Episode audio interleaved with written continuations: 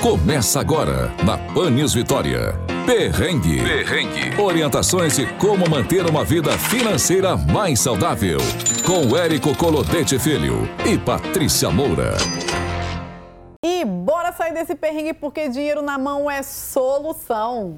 Seja muito bem-vindo, muito bem-vinda ao Perrengue, programa que tem como objetivo tirar você? Não, é não fazer você entrar no perrengue financeiro, porque tirar você já saiu, com certeza, de tantos programas que você já assistiu aqui com a gente hoje. Certo, Patrícia? Certíssimo. E o, e o episódio de hoje está muito especial porque a gente já falou isso outras vezes. Esse programa não é meu e do Érico. Não, não nem da TV Vitória. Esse programa é seu, da sua família. Sei. Então a gente fez um programa especial de perguntas e respostas, né? Um quadro chamado Me Tira do, do perrengue. perrengue. Joga a vinheta aí.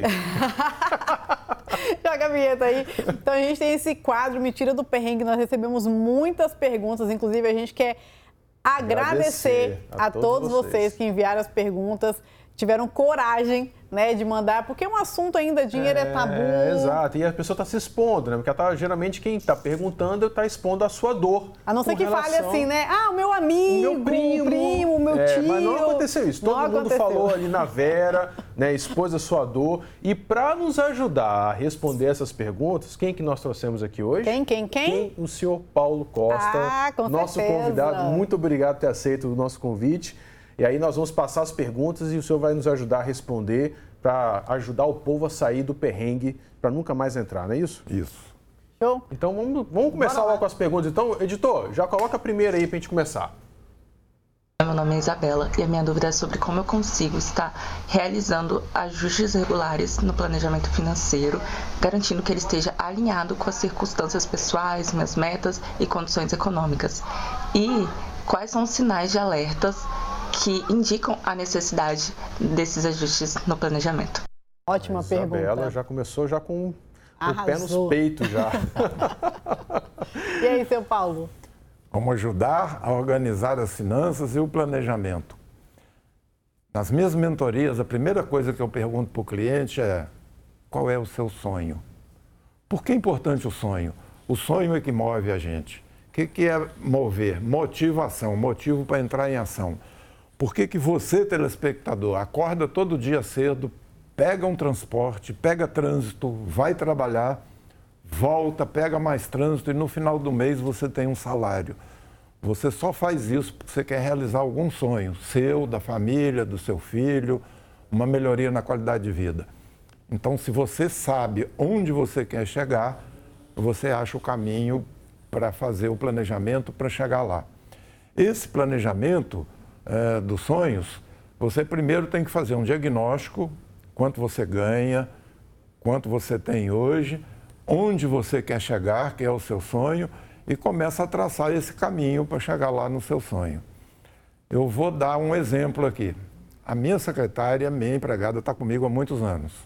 Em 2015, 2016, naquela crise econômica brasileira braba, todo mundo sem dinheiro, ela colocou na mentalidade dela: eu vou comprar um apartamento num condomínio fechado.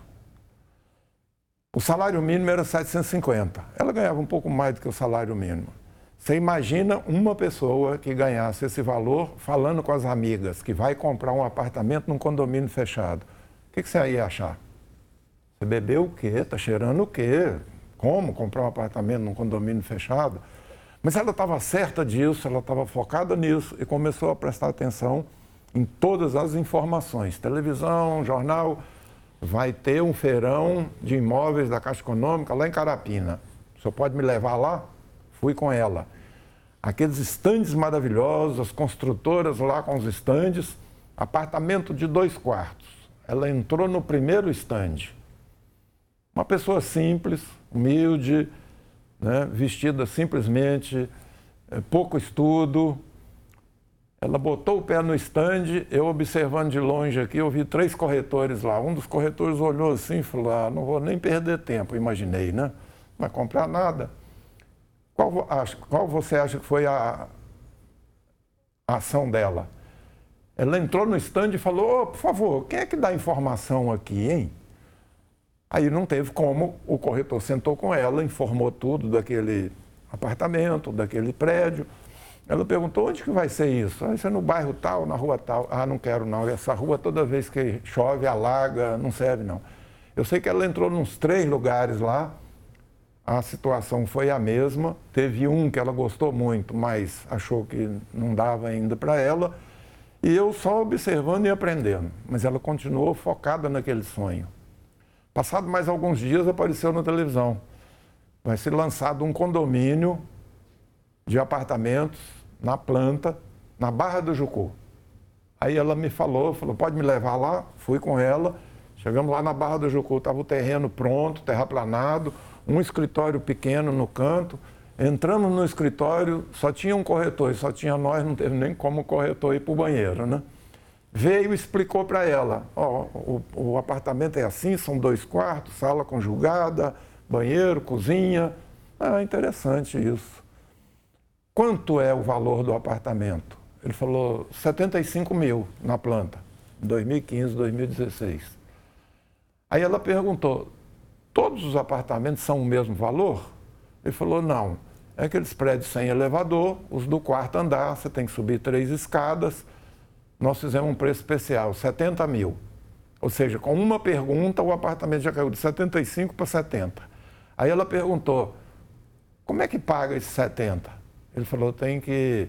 É quanto você ganha? Não, meu salário é tal. Ah, na época, o apartamento do quarto andar estava no Minha Casa Minha Vida ela ia ter um benefício de 17 mil. O apartamento já caiu de 75 para 70 para 53. Quando chegou em 53, ela perguntou como é que paga esse 53. Ele falou, tem que dar 5 mil de entrada e o restante, 48 mil, vai ser financiado pela Caixa Econômica. Como é que paga essa entrada? Você percebe que as perguntas são as mesmas? Ele falou, como vai demorar de 24 a 30 meses a construção, você pode fazer sua proposta.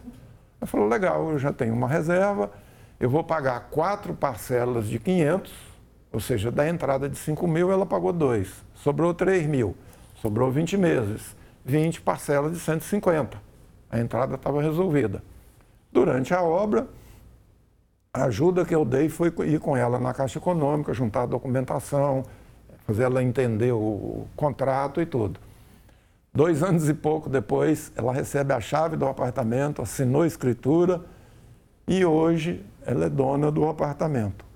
Só que naquela crise, uma outra emissora de televisão, que às vezes a gente vai lá dar entrevista, a repórter me ligou e falou: Paulo, nessa crise, você tem algum cliente que, mesmo com a crise, tenha realizado um grande sonho? Eu me lembrei de vários clientes. Eu falei, eu vou ver aqui e te ligo. Quando eu desliguei o telefone, eu falei, não, quem vai lá é a minha empregada, é a Luzia. Aí liguei para ela e contei o caso. Ela falou, meu Deus, eu quero conhecer essa moça. Eu ganho dez vezes mais do que ela e não tem apartamento. A gente pode entrevistá-la? Eu falei, pode. Na semana seguinte, estava lá o caminhão daquela emissora, com câmeras, com tudo, entrevistando como que ela conseguiu realizar um sonho mesmo com a crise. Então você percebe o que, que moveu ela, o sonho. Se você sabe onde você quer chegar e bota foco nisso, você vai deixar de desperdiçar. E você que fez a pergunta, na sua conta de luz, de água, de telefone, de padaria, tem de 20% a 30% de desperdício. Nas minhas palestras, nas minhas entrevistas, eu não digo você tem que cortar isso, cortar aquilo, não pode mais comprar não sei o quê. Não, você pode tudo desde que se organize. Então, quando você fica atenta, como ele diz, tem que fazer o aplicativo, mas analisar onde está indo o meu dinheiro, onde que eu estou desperdiçando dinheiro. Esse desperdício vai para o seu apartamento, vai para o seu sonho, para o seu carro, para a sua viagem. Que formidável, gente. Pelo amor de Deus, isso é uma aula. Eu? É, eu lembrei muito do livro Alice no País das Maravilhas, né? Isso. Se você não sabe para onde você quer ir, qualquer, qualquer lugar, caminho serve. É isso aí. Ou seja, tem que ter sonho justamente para você poder direcionar as suas ações, direcionar o seu dinheiro. Perfeita história, história Sim. lindíssima. E você falou da Alice aí, você imagina, eu entro no shopping, um monte de caminho que está querendo o meu dinheiro, uhum. mas eu não sei onde eu quero, o que, que eu quero. Pronto. Acabou. Qualquer vitrine me chama atenção. Acabou, exatamente. exatamente. E vamos para a pergunta a número 2. Meu nome é Lucas e eu gostaria de saber quais são os problemas que o investidor pode estar encontrando no seu início de caminhada. Ô Lucas, ótima pergunta. Quais são os problemas que o investidor tem no início da caminhada? Todos. Todo tipo de problema que você pode imaginar se não procurar uma informação, um consultor, um especialista em investimento e uma série de outras informações. De cara, quando eu faço uma palestra saio de uma entrevista, algumas pessoas vêm me perguntando qual é o melhor investimento. Eu faço algumas perguntas. Qual é a sua idade? Quanto dinheiro você tem? Você vai investir isso de uma vez ou é mensal? Para que serve esse dinheiro? Quanto tempo esse dinheiro pode ficar investido? E qual é o seu sonho que você vai realizar com esse dinheiro? Qual é o seu nível de é, tolerância a risco. Você é conservador, é moderado ou aceita bem o risco? É um arriscador. Isso tudo determina qual é o melhor investimento. Não faça nada sem informação. É, eu, eu, na faculdade, os alunos sempre me perguntam, professor, qual que é o melhor título para investir?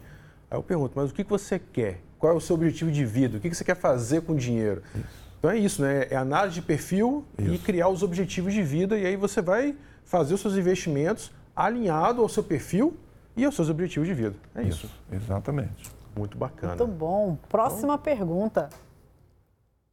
Olá, amigos do Perrengue. Meu nome é Lucas de Carvalho e eu tenho uma dúvida.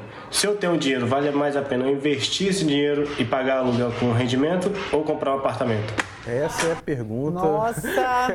é a pergunta de milhões, hein? Não, e como que o pessoal está interessado né, nesse tema de investimento? É, eu exato, acho muito bacana. Exato, Estou achando muito legal. O pessoal está colocando ali perguntas que servem para uma maioria das pessoas, né? Eu tenho um dinheiro, eu compro um apartamento ou alugo ou invisto e com o valor do investimento, do rendimento do investimento, vou pagar um aluguel. A mesma coisa, quanto dinheiro você tem, com esse dinheiro, onde você pode comprar um apartamento, e hoje, na situação atual brasileira econômica, certamente com muito dinheiro você vai conseguir um rendimento entre 1, 1,2, algumas coisas desse tipo de rendimento. Se você tem 500 mil, certamente você vai ter em torno aí de 3, 4 mil é, de resultado do seu investimento. Agora, com esse valor, com 500 mil, você compra um apartamento em qual lugar? E pagando um aluguel de 2, 3, 4 mil, você vai morar onde? Se for um lugar pior do que o apartamento que você comprou, não vale a pena. Então, de novo, depende muito de algumas informações. Tá? No final aqui, a gente vai deixar os meus contatos e para vocês que a resposta ficou assim um pouco aberta, podem me mandar a pergunta lá no direct que a gente vai entrar em contato e vai responder. Ó, consultoria aí, pessoal, para vocês, hein? Isso. Não Oi, não Fica até o final.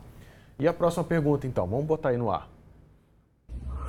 Fala, galera do Perrengue. Meu nome é Pedro e eu tenho uma dúvida. Eu estou precisando comprar um carro, mas estou vendo que as taxas estão altas para financiamento. Eu entro no consórcio e tento a sorte esperando um sorteio, ou espero mais um pouco as taxas abaixarem, ou financio um carro logo. É, Também tem algumas perguntas. Esse carro que você quer comprar é um ativo ou é um passivo? No livro Pai Rico, Pai Pobre, ele diz o seguinte: Ativo é alguma coisa que você compra e continua botando dinheiro no seu bolso. Passivo, alguma coisa que você compra e continua tirando dinheiro do seu bolso. Se esse carro é para colocar num Uber, você pode fazer o consórcio, pode financiar. As taxas não vão abaixar brevemente, não, tá? Mas aí o seu carro vai gerar dinheiro para você pagar as parcelas.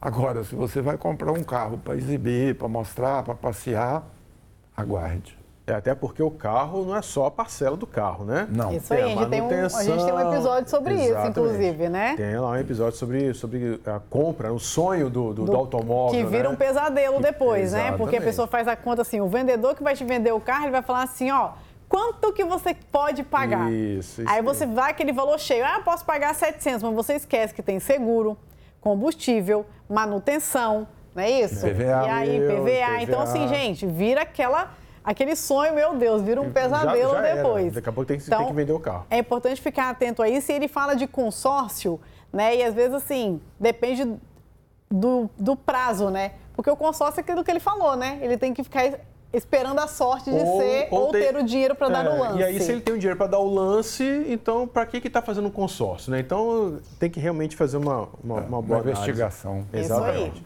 Então, próxima pergunta. Meu nome é Eduardo e eu queria saber sobre reservas de emergência. É, qual que é o caminho mais usado, assim, mais tranquilo para se ter uma reserva de emergência? E outra pergunta é, onde eu poderia guardar esse dinheiro? Tem gente que faz consórcio para guardar dinheiro, guarda na poupança, guarda dinheiro debaixo do colchão. Qual que seria a melhor forma de guardar esse dinheiro para a gente, quando ter realmente uma emergência, poder usar ele né, de maneira mais eficaz. eu estou gostando do nível de consciência desse povo, hein? Uhum. Reserva de emergência, olha o nível das perguntas. Investimento, é... compra ou não compra o carro. Eu perdi o nome dele. Eduardo. Eduardo. Eduardo, pelo amor de Deus, não faça reserva de emergência. A nossa mente é burra. Quando você manda uma programação lá para o seu inconsciente, estou juntando um dinheiro aqui, que é uma reserva de emergência. O que, que a sua mente vai fazer para você? Arrumar uma emergência. Um dia eu estava atendendo uma cliente e ela falou assim: Olha, Paulo, eu já estou juntando um dinheiro, porque se eu adoecer, eu tenho dinheiro para pagar o médico. O que, que a mente dela vai arrumar para ela? Uma doença, porque ela tem o dinheiro para pagar o médico. Se você quer fazer uma reserva, você bota o nome dela. Reserva financeira estratégica para minha liberdade, reserva financeira para minha independência, porque aí você não mexe no dinheiro. Se você fizer reserva de, financeira de emergência, imediatamente você vai arrumar uma emergência para gastar o dinheiro. Pode ser uma reserva de oportunidade, né? Ali você Pode guarda. Ser. Reserva da paz, reserva é, de tranquilidade. tranquilidade. Qualquer outro apareceu nome. oportunidade, exatamente. Isso. Isso faz todo sentido. A nossa mente entende isso aí e ela ah, faz aquilo ao pé da letra. O que você mandou fazer, ela faz. Eu estou pensando aqui em um milhão de reais, fortemente, vamos conseguir, hein? Próxima pergunta. Fala pessoal do Perrengue, eu me chamo Gustavo Leonardo e hoje tenho duas perguntas para vocês.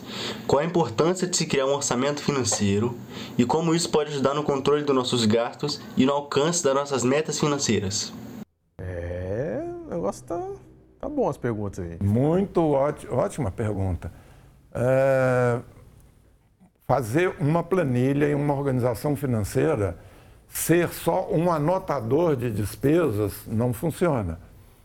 É como a Patrícia já disse. Você fazer uma planilha, eu oriento o seguinte: a planilha tem que ter várias colunas.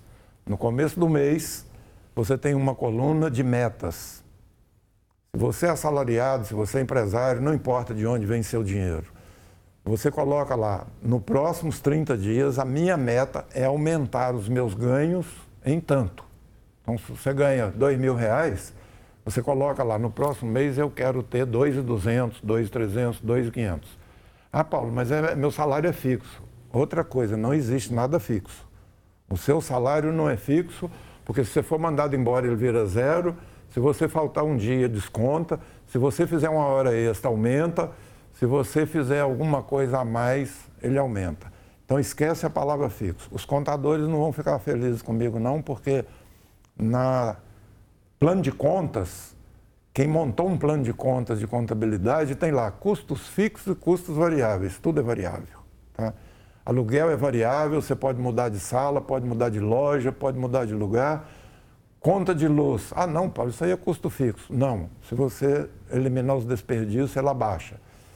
Então, é, é importante você colocar metas de aumentar os seus ganhos, porque aí a sua mente vai procurar renda extra. E colocar metas de despesas, diminuir. Se a última conta de luz sua veio 100 reais, você faz uma reunião com a família, fala de sonhos e não de cortar coisas E combina com a família que nós vamos diminuir o tempo do banho, que nós vamos ficar atento com a torneira pingando e uma série de coisas que nós vamos diminuir as contas. Tem de 20 a 30% de desperdício na sua conta de telefone, na conta de luz, do gás, da padaria, do supermercado. E você colocou uma meta ali e a família vai sendo lembrada disso. E com aquele aplicativo você vai anotando o que você foi gastando durante o mês. No final de 30 dias você coloca lá o total real e compara com a meta que você fez no começo do mês. Aí é que é a análise. Puxa, legal, comemora, conseguimos reduzir a conta disso, o supermercado reduziu, aquilo reduziu. Ó, teve uma conta aqui que a gente botou a meta de reduzir e ela aumentou. Por quê? O que, que nós podemos fazer no próximo mês para alcançar isso? Show de bola. E você vê que as respostas do seu Paulo são todas direcionadas para a mentalidade. Mudar a mentalidade, isso aí. Isso aí. Temos mais perguntas? Temos sim, vamos lá. Olá pessoal do Perrengue, tudo bem? Gostaria de tirar uma dúvida. Vendo produtos de cosméticos e ganho 30% em cima de cada venda. Gostaria de saber se esse, tipo, se esse tipo de venda compensa, levando em consideração o tempo que eu tiro para tirar foto, gravar vídeo e atender cliente. Me responda aí. É outra pergunta que eu preciso de mais informações para te responder. Por exemplo, uh, eu conheço uma pessoa que vende semijoias ela compra direto da fábrica um brinco de 100 reais e ela pode colocar o preço que ela quiser. Ela tira foto, bota no Instagram e tal. E ela comprou por 100, ela pode vender por 200. Ela pode, inclusive, dependendo da cliente que está conversando com ela, ela montar o valor na hora. Não tem tabela. Se a cliente quer muito, está muito entusiasmada com aquilo, e é para um casamento que aquilo é, ela é madrinha. E ela gostou demais de um determinado brinco que só tem um de resto. Ela pode pedir 120, 130, 240, ali ela vai sentindo. Agora, que cosmético que você vende? Você compra isso com preço fixo, por exemplo, dessas marcas famosas que já vem tabelado e você compra com 30% a menos e é obrigado a vender pela tabela, você está presa numa, numa pegadinha aí. 30% não paga realmente o seu tempo, o deslocamento, o tempo que você gasta para vender, as fotos, isso tudo. E como nós sabemos, tempo é dinheiro, é o bem mais precioso. Ou seja, nesse caso aí, ela está presa a uma margem pré-determinada no Pré-determinada. Então é melhor talvez ela buscar um produto que, que ela, tenha uma flexibilidade, flexibilidade, melhor. Isso. Bacana, bacana. Que ela possa Muito colocar bom. o valor que ela quiser, que não está presa a uma marca ou a uma tabela. Ótimo. Então, Muito bom. Próxima pergunta gente, turma do perrengue, tudo bem? Meu nome é Marla e eu tenho uma dúvida. Eu tenho um financiamento com um banco que eu fiz quando eu comprei a minha casa própria, que é o meu apartamento. Aí tá financiado em 30 anos. Meu Deus, não acaba nunca. Eu quero saber o seguinte: se é melhor eu abater o FGTS nas prestações durante o mês, porque aí o valor fica menor, que eu pago em torno de 1.500 de prestação. Quando eu consigo abater o FGTS, ela cai muito, ela tipo vai para, sei lá, 400 reais, aí eu fico mais folgada durante o mês. Ou é melhor eu fazer aquela, aquele esquema de amortizar a dívida total qual é a melhor é, é, forma de abater para diminuir o valor para diminuir o tempo que eu vou pagar esse, esse financiamento? Ô Marla, excelente pergunta sua. É uma dúvida de muitos brasileiros. O fundo de garantia eu coloco na prestação ou no valor total da dívida? Aí você vai à Caixa Econômica, a pessoa que te atender, você pede para fazer as duas simulações. Se eu colocar esse valor do fundo de garantia para diminuir a dívida, o que, que acontece? E se for para diminuir a prestação, o que, que acontece? Com essas duas informações fica fácil de você tomar a decisão. Agora, muito cuidado, porque você deu muita ênfase na coisa do tempo 30 anos. Me parece que você quer diminuir esse tempo. Se você quer diminuir esse tempo, você pode colocar, diminuir a prestação com o fundo de garantia. Você me falou que está em torno de 1.500 e que cairia para 400, 500 então você vai ter mil reais de sobra. Esses mil reais de sobra você pode usar para quitar as prestações futuras. Se você quitar uma prestação que é a número última lá, daqui a 30 anos, o valor dos juros cai muito. A parcela vai ficar pequenininha. E com isso você também vai diminuir o tempo de pagamento. Agora, não, uh, mesmo que você ganhe na loteria, não quita não, dependendo do valor da loteria, lógico. Porque tem embutido nessa prestação aí um valor de um seguro. E um cliente meu que tinha um financiamento longo assim sofreu um AVC e a casa dele ficou quitada através do seguro. Maravilha, gente. Viu que bacana? Muito bacana isso aí. Então, a tomada de decisão baseada em análise. Isso aí. Respira, Pensar. Pensa, avalia. Acho que esse é o foco, acho que foi esse o maior insight que ficou aqui do, do programa, é a gente ter, é, avaliar, a gente ter tempo para pensar e avaliar todas as respostas que o senhor Paulo deu aqui foi muito voltado para isso, né, Érico? Para mentalidade, para você né, não fazer reserva de emergência.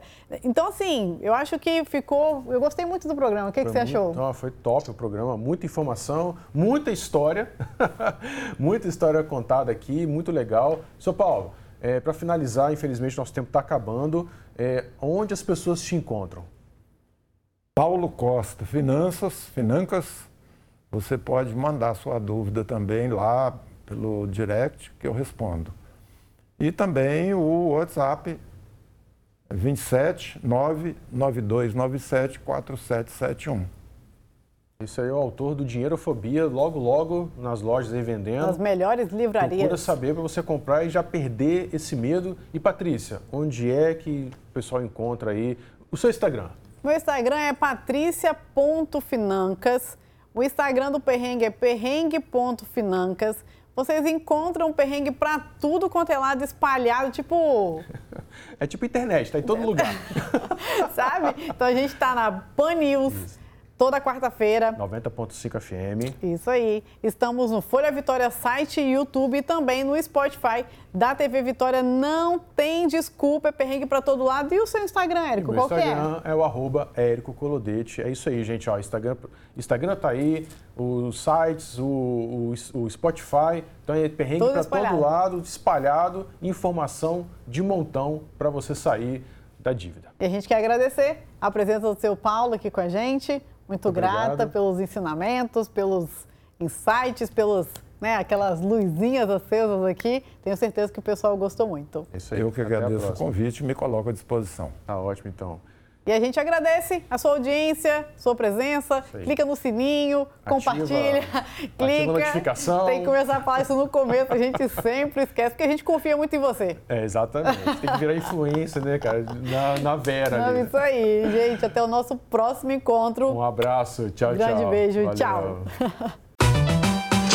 Você ouviu na 90.5 FM. Perrengue. Perrengue. Para saber mais, acesse o Folha Vitória ou a sua plataforma de streaming de áudio preferida. Até o próximo.